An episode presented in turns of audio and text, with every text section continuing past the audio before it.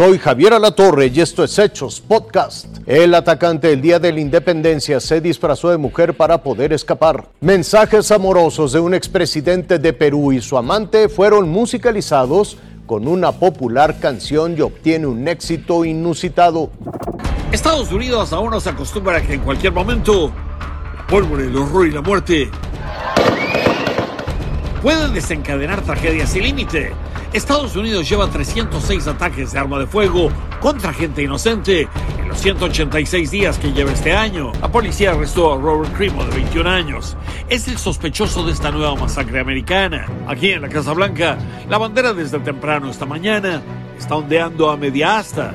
La policía de Illinois el FBI dice que el atacante de ayer en Highland Park compró dos rifles semiautomáticos como los usados en las Fuerzas Armadas transacciones legales. La alcaldesa de Highland Park sabe que esta violencia genera más imitadores. Ella conoce al asesino. Las víctimas mortales tienen edades de 8 a 85 años, incluyendo a Nicolás Toledo, que de México vino a visitar a su familia a este suburbio de Chicago.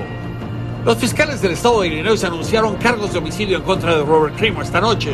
Robert Crimo pasará el resto de su vida en prisión. Los fiscales usarán también el hecho de que Crimo usó ropa femenina para esconderse una vez que había cometido el ataque.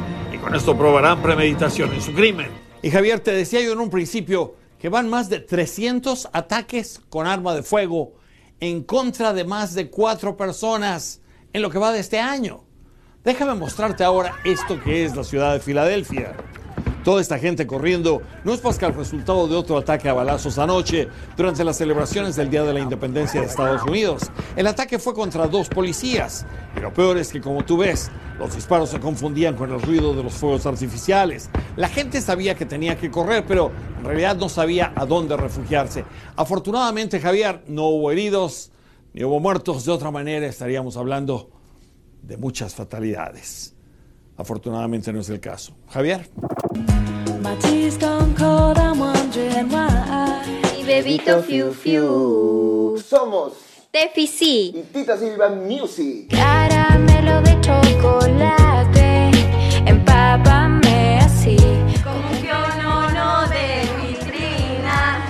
Enróllame así. Con azúcar en polvo, endulzame. Es que tú eres mi rey. Qué lindo. Eres mi bebé. Mi bebito Fiu Fiu. Un boom en las redes. Una canción con solo un mes de lanzamiento y más de 9 millones de reproducciones. El hit más sonado en antros y bares. ¿La letra?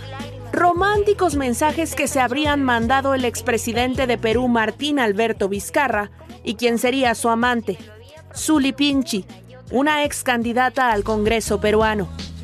Pero el exmandatario lo niega y asegura nunca le ha sido infiel a Maribel Díaz Cabello, su esposa. algunos muy creativos, como Tito Silva Music, quien acoge parte de nuestras declaraciones y las toma y las convierte con su creatividad en temas que son del agrado de toda la población. Sí, un rotundo éxito que fue inesperado hasta para los mismísimos creadores. Yo lo definiría, o la frase que tengo es que se nos salió de control.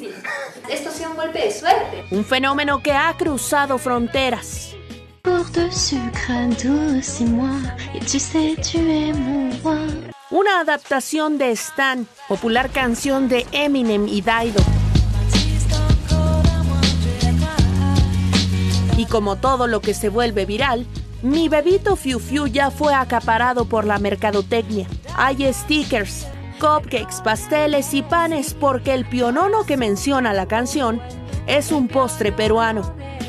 Tazas y hasta muñecos de peluche que cantan. Mi bebito Fiu Fiu cuenta también con una versión caricaturesca.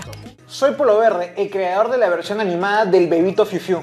incluso con su propia coreografía. Así, la gente baila, canta, actúa el chat de lo que habría sido una relación de amantes. Ilse Lorena Trejo, Eres mi bebé.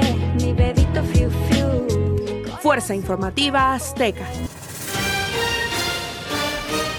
Hasta aquí las noticias, lo invitamos a seguir pendiente de los hechos.